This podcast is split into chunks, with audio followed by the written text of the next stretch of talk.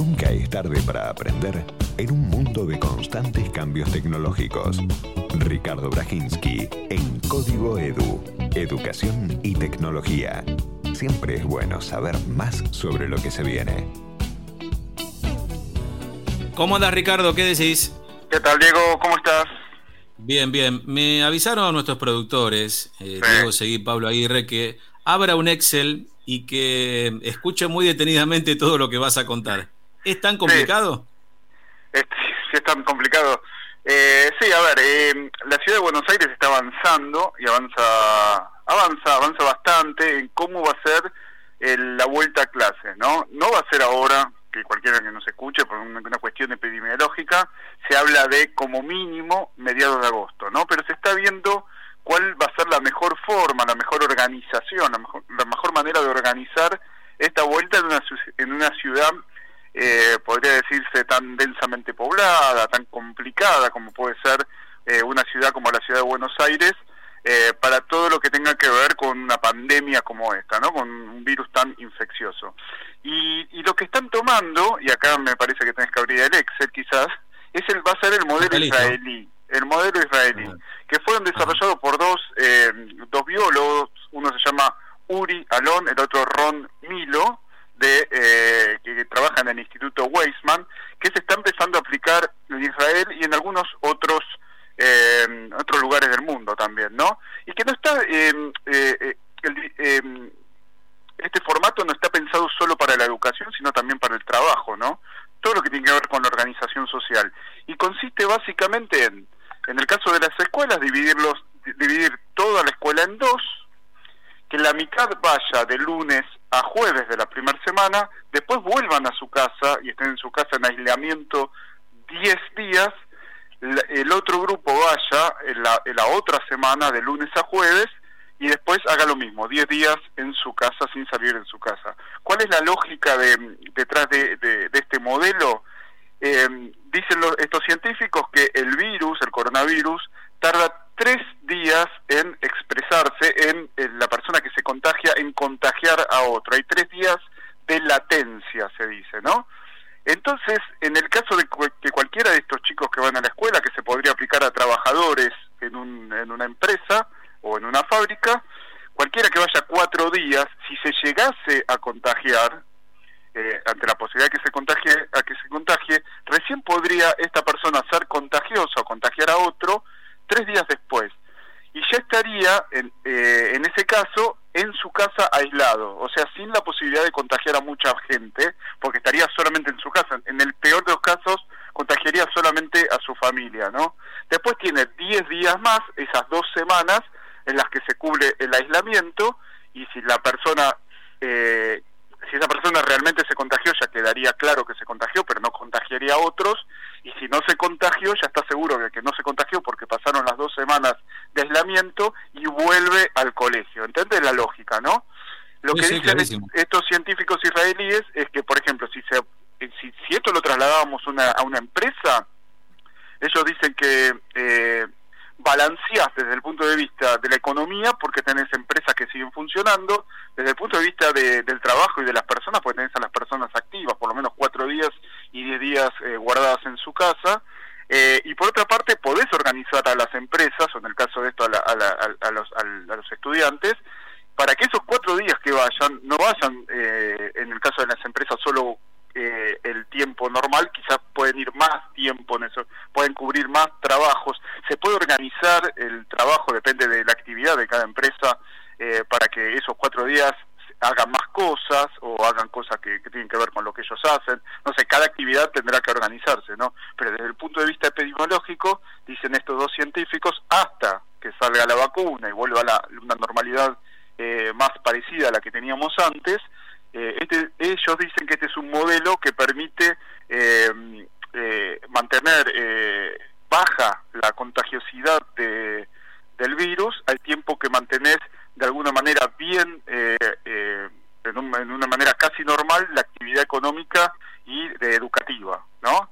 Este, este es el modelo, este es el modelo desarrollado por el por los israelíes que están observando, entre otros, el gobierno de la ciudad, que para lo cual armaron cuatro mesas distintas, eh, cargo de Luis Bullrich, que es el actual ministro de Educación a cargo, porque la ministra no está de licencia, eh, junto con epidemiólogos, con especialistas en educación, en niñez, con gente de espacio urbano, de transporte urbano, porque bueno, ya, ya ahora te voy a decir, también esto implica un montón de más cosas, pero esto es, esto es desde el punto de vista organizativo lo que están viendo.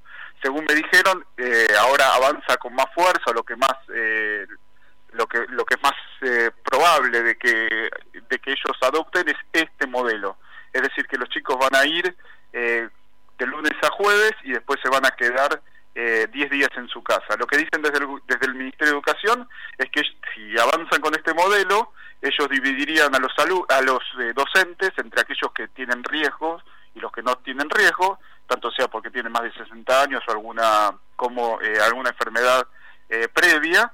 Eh, entonces los docentes que no pueden asistir presencialmente en este periodo que todavía está la pandemia, harían, seguirían con los chicos esos 10 días de, que están en su casa, porque la idea es combinar la presencialidad con la virtualidad, no es que los 10 días se van a descansar y a dormir, sino que vuelven a, a la virtualidad, entonces tienen 4 días de presencial y 10 de virtual, los 10 de virtual eh, lo harían con los docentes, habría que organizar en cada colegio, ¿no? Los docentes que no pueden asistir en forma presencial seguirían a los chicos que están desde la virtualidad y los, docentes que sí pueden se organizarían eh, para atender eso desde el lunes a jueves de las dos semanas, ¿no? Esto requiere una completa eh, reformulación de lo que era la carga horaria típica de un colegio, ¿no? De las materias. Sí, y sí, hay que cambiar todo hay que cambiar absolutamente todo y lo que dicen desde el Ministerio de Educación es que le van a dar completa autonomía a cada uno de los directores de cada una de las escuelas para que eh, lo elaboren de la mejor manera que ellos puedan y,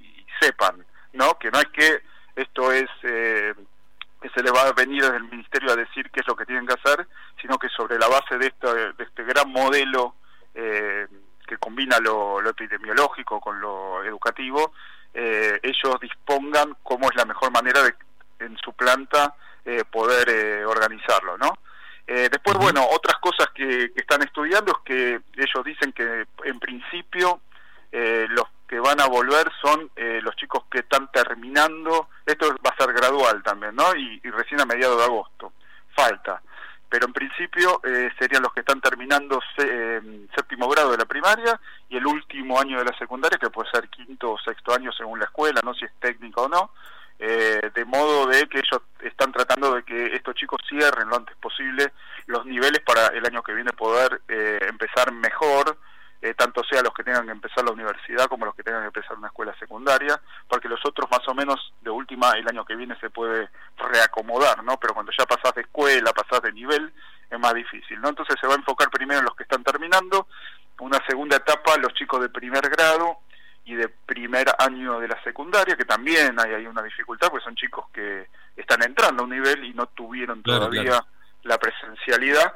y luego de a poco el resto, ¿no? En principio van a tratar de que no sea más de tres horas la escuela, porque van a ir probando, todo esto va a ser eh, a prueba, ¿no? Eh, el desayuno y la merienda van a ser dentro del aula, no se van a usar los comedores. Eh, están viendo el tema de la distancia entre los pupitres, lo están consultando con el Ministerio de Salud de la, ciudad, porque en principio sería ubicarían a los chicos a dos metros de distancia entre un pupitre y otro. ¿no? Lo que quieren, los que están esperando es el visto bueno de la, del Ministerio de Salud para ver si esos dos metros es lo adecuado. Eh, dicen que si, si el Ministerio de Salud le dicen que son más de dos metros, se les va a complicar bastante y ahí van a tener que pensar cómo, cómo readecuar todo esto, ¿no? Porque quizás no, habrá, no habría que dividir a la escuela en dos, quizás en tres, ¿no? Porque si es más de dos metros, pero en principio sería dos metros entre un pupitre y otro. Los ingresos serían escalonados cada 10 o 15 minutos, de acuerdo a los grupos. Eh, también me dijeron que no se va a permitir que ningún chico lleve a la escuela lleve a la escuela juguetes o pelotas ni nada de la casa que no tenga que ver con las actividades escolares. Los recreos van a ser en tandas con pocos chicos eh, y van a eh, van a instrumentar un control muy estricto eh, para el ingreso y lo que pasa dentro de los baños, ¿no? que son lugares donde podría haber contagios. Eh, también está faltando el visto bueno de salud, pero la idea es que todos los chicos usen barbijos desde los 7 años en adelante. Este es, este es el, concepto con el que se avanza ahora, que todos los chicos tengan que usar el, el barbijo en la escuela. No sé si viste algunas imágenes de Uruguay que están que está avanzando ahora algunas escuelas que también los chicos están yendo con barbijos y eso pasa en muchos muchos eh, países donde eh, se está retomando de a poco las clases y los chicos usan el barbijo en el colegio y parece que en principio no hay grandes inconvenientes eh, hay que tener el barbijo no todo el tiempo viste pero bueno parece que los chicos están bastante compenetrados con este tema no sí imagino imagino que es es una vuelta rara a clases pero después de todo es una vuelta no y si se garantizan los protocolos. ¿Sabes que me da vueltas una pregunta que yo estoy seguro que no, no, no, todavía no tiene respuesta, pero bueno, la dejo ahí. Sería un gran debate saber si los chicos yendo a la escuela serían un buen grupo de estudio para hacerles controles de PCR. Pero bueno, eso va a ser otro debate, ¿no? Muy buena la idea, sí, sí, sí, sí, porque tendrías ahí un no, digo, porque ya que, una muestra, una muestra de lo que está pasando en las familias, ¿no? Eso, exactamente, exactamente, Ni más ni menos, sí. Pero bueno, es una idea que se me acaba de ocurrir, sería bueno que las autoridades, que seguro yo, seguro entiendo que lo deben estar barajando, que a ver, tiene que, pues saber que cada vez que va algún tipo de control al colegio, los padres tienen que dar el consentimiento. Claro, y acá le tienen que pinchar el dedito.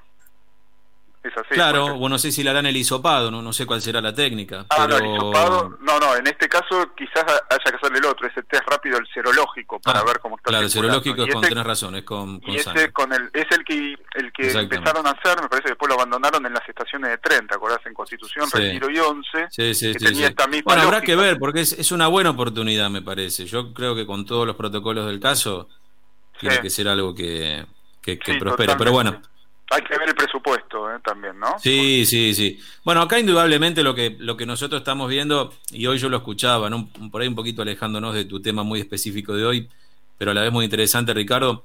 Eh, nosotros estamos pretendiendo que la Argentina haga cosas del mundo desarrollado estando en el tercer mundo. Exactamente, sí, exactamente. Y este es un gran problema. O sea, yo entiendo lo que se pide ¿eh? y, y, lo comparto y también lo pido.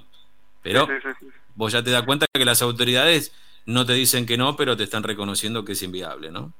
Claro, porque tenemos enfoques de, abordaje ¿no? del problema de los países más desarrollados. Decimos, vamos a hacer esto. Y después sí, sí, claro. vemos, cuando levantamos. Incluso la comparación, vos hiciste ahí una comparación interesante con Uruguay, eh, o al menos citaste el caso de Uruguay. Y la verdad es que eh, son tres millones y medio de habitantes, eh, en una densidad poblacional infinitamente más baja que la nuestra. No, no somos comparables. No, no se puede comparar Argentina con Uruguay. A lo sumo Uruguay se puede comparar con alguna provincia de la Argentina, que no me escucho de tu uruguayo. Totalmente. No, no, no, es que está bien, es así. Pero, pero eso digo de buena, de, de, onda, ¿no? Eh, por la población, por la estructura geográfica. Claro, estamos hablando de lo demográfico, obvio. Claro, no se puede comparar con la Argentina y menos con lo que es el AMBA, no, no, no, ahí no, me parece que es otro abordaje. Por eso te decía de la complejidad de lo que están pensando las autoridades acá porteñas, ¿no? que, que, ahí, por ejemplo, bueno, que empezar... Sí. No, no, no, no, nos queda mucho más tiempo, pero me interesa que repita finalmente cómo es el esquema de eventual vuelta de los chicos a clase. ¿Cómo son los días? A ver. No, eventualmente la idea es dividir a los grados en dos, eh, la mitad, no, a las escuelas en dos, eh, la mitad de los estudiantes van de lunes a jueves y después eh, durante 10 días se quedan en su casa haciendo aislamiento, eh, sin salir del hogar, y el y el resto va de lunes a jueves de la semana siguiente y se queda 10 días haciendo aislamiento en su hogar. Y después un montón de cosas que tienen que ver con la dinámica propia del establecimiento educativo para esos cuatro días en los que van al colegio. Bien, bien. Bueno, Ricardo, gracias. ¿eh? Dale, la seguimos entonces.